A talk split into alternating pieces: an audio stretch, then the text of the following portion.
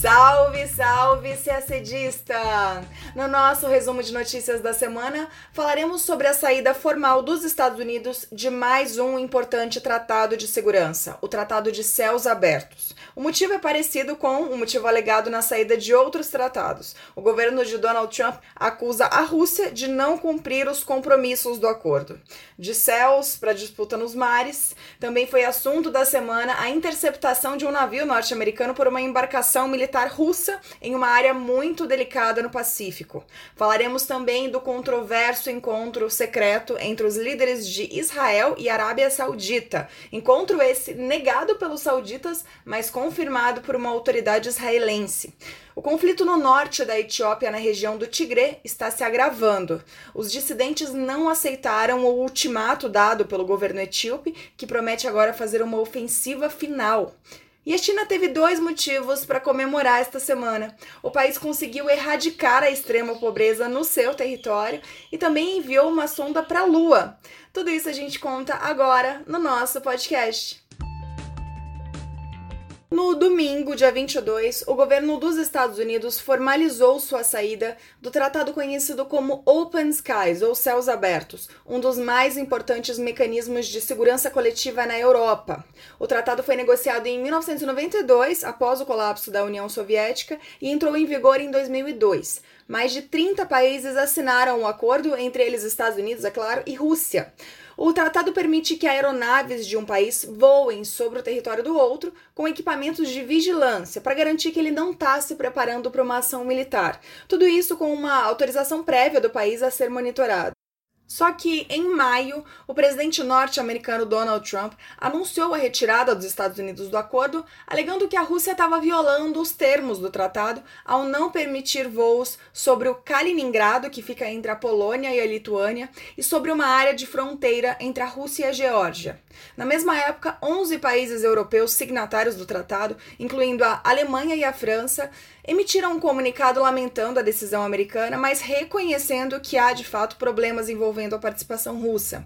Ainda assim, os países europeus apelaram para que o problema fosse resolvido por meio de diálogo e não com medidas drásticas como a retirada do acordo. A Rússia também reagiu na época, afirmando que a saída americana é um golpe para a segurança europeia. Há um temor de que, com a saída dos Estados Unidos, a Rússia comece a proibir em seu território a presença de aeronaves dos países que permanecerão no acordo. Essa é a terceira vez que o governo Trump renuncia a um grande tratado de controle de armas. Dois anos atrás, os Estados Unidos abandonaram o acordo nuclear do Irã, negociado pelo então presidente Barack Obama. No ano passado, o país deixou o Tratado das Forças Nucleares Intermediárias, o INF, um acordo bilateral com a Rússia que vetava mísseis de alcance de 500 quilômetros a 5.500 quilômetros em território europeu. Na época, os Estados Unidos alegaram, como nesse caso recente, que a Rússia estaria violando os termos do acordo. Agora, os Estados Unidos têm um único tratado de controle de armas com a Rússia, o chamado New START, Novo START, que limita os Estados Unidos e a Rússia a possuírem 1.550 mísseis nucleares cada. Mas o tratado expira em fevereiro do ano que vem. Autoridades dos dois países já se reuniram este ano para tentar renovar o tratado, mas as reuniões terminaram em impasse. E por falar em disputa entre Rússia e Estados Unidos, na terça-feira, dia 24, o comandante de um navio militar russo interceptou um navio norte-americano, alegando que a embarcação dos Estados Unidos havia invadido o território marítimo russo. O incidente foi no Mar do Japão, no Oceano Pacífico, no extremo oriente da Rússia. O navio norte-americano acabou desviando e deixando a região o Comando do Pacífico da Marinha Americana divulgou uma nota informando que a embarcação estava apenas desenvolvendo uma operação de liberdade de navegação contra o que eles classificaram como excessivas demandas territoriais russas. Os Estados Unidos consideram que estavam passando por águas internacionais em um posicionamento que acende disputas também com a China, que reivindica algumas partes dessa região como pertencentes ao seu território. Um dia depois, e na mesma região, a Rússia testou um poderoso míssil de cruzeiro destinado a operações navais. Para analistas, o teste é um recado aos norte-americanos. Vamos falar agora de Oriente Médio. Agências de notícias de Israel informaram que no domingo, dia 22, o primeiro-ministro israelense Benjamin Netanyahu viajou em segredo à Arábia Saudita para uma reunião com o príncipe herdeiro Mohammed bin Salman. Também, de acordo com a imprensa israelense, o secretário de Estado norte-americano Mike Pompeo, que visitou Israel na semana passada, participou das negociações. Segundo essas agências de notícias, Netanyahu viajou acompanhado de Yossi Corre, diretor do Mossad, o serviço de inteligência de Israel, e a reunião aconteceu em Neom, a cidade futurista no noroeste da Arábia Saudita, próxima de Israel. O governo saudita negou que tenha havido uma reunião entre os dois líderes. Segundo o chanceler saudita Faisal bin Farhan, os únicos responsáveis presentes eram norte-americanos e sauditas. O gabinete de Netanyahu e a embaixada dos Estados Unidos em Jerusalém não quiseram comentar de imediato, mas o ministro da Educação israelense Yoav Gallant, que é membro do gabinete de segurança e do partido Likud, que é do premier, confirmou à agência Reuters que houve sim a reunião e descreveu-a como uma conquista incrível. E por que um encontro secreto, que até foi negado por uma das partes, está aqui no nosso resumo das notícias mais importantes da semana? Porque o fato é que está em curso um diálogo, e isso não foi negado nem pelos sauditas. E se houver frutos dessa aproximação entre os dois países, que não possuem relações diplomáticas, vale lembrar, isso pode influenciar muito as relações internacionais na região do Oriente Médio. A Arábia Saudita é o berço do islamismo e uma defensora histórica da causa palestina. Por isso, o país costuma historicamente evitar contatos oficiais com Israel, mas o reino compartilha com Israel uma grande desconfiança em relação ao Irã, essa rivalidade com o Irã tornou possível uma mediação dos Estados Unidos para a reconciliação de Israel com outros países árabes que sempre se mantiveram distantes devido à causa palestina. Só neste ano, Israel fez acordos com dois grandes aliados da Arábia Saudita no Golfo Pérsico, os Emirados Árabes Unidos e o Bahrein, e também com o Sudão, tudo sob mediação dos Estados Unidos.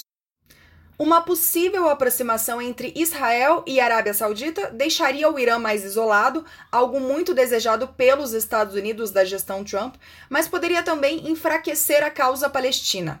Para analistas, a postura do presidente eleito Joe Biden para o Oriente Médio no ano que vem poderá dar as cartas do jogo. Resta saber se Biden seguirá a política alinhadura contra o Irã e a favor de Israel, ou se buscará amenizar as tensões na região.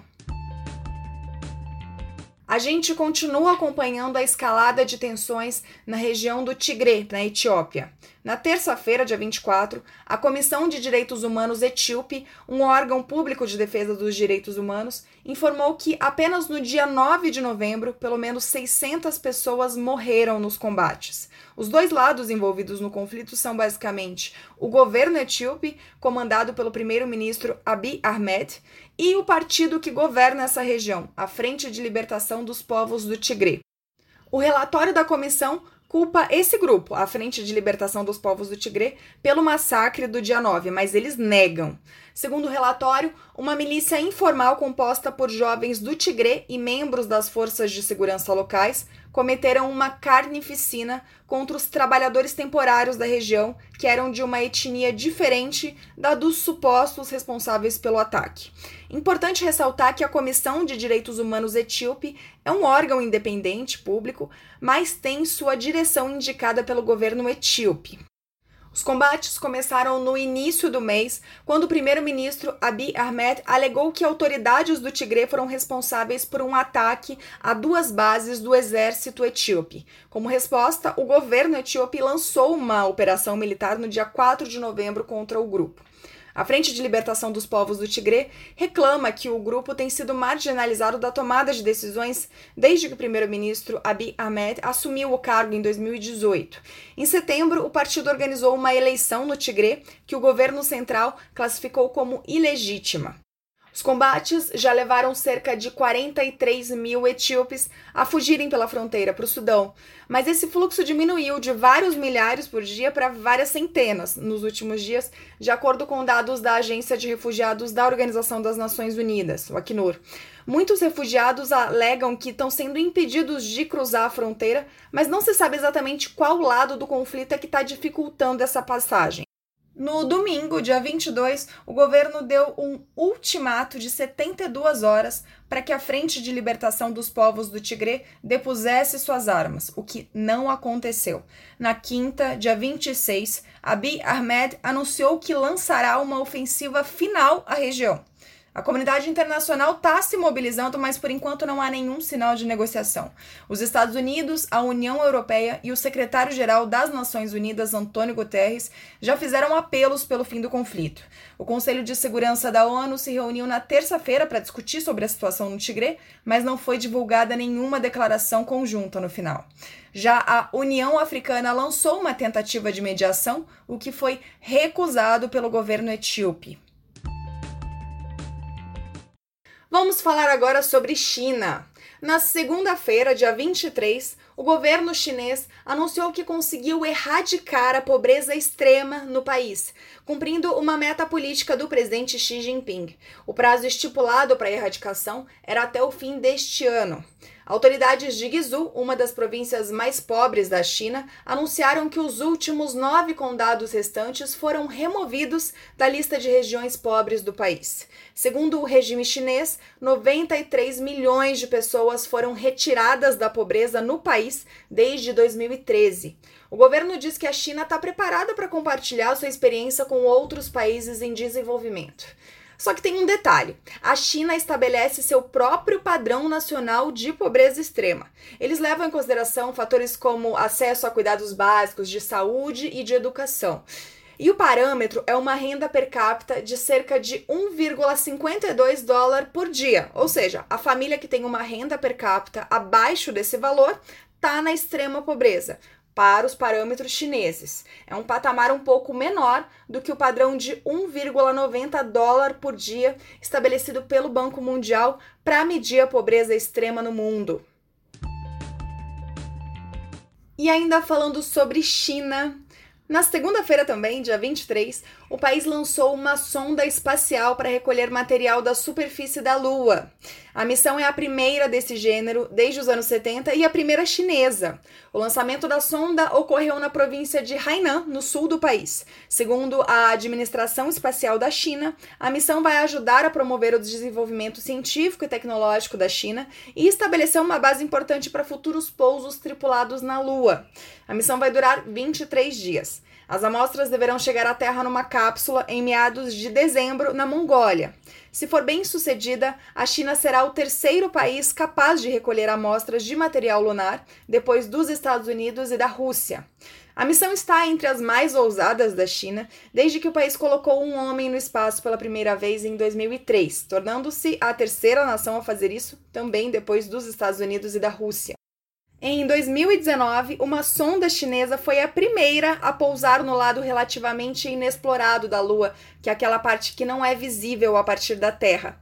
Essa sonda continua a fornecer medições que são importantes para qualquer país que planeje enviar astronautas para a Lua. E em julho deste ano, a China tornou-se um dos três países a lançar uma missão a Marte para buscar sinais de água no planeta. As autoridades chinesas indicaram que a nave está em curso para chegar a Marte por volta de fevereiro. E a gente termina o nosso resumo de notícias por aqui. Uma ótima semana, bons estudos e até sexta-feira que vem.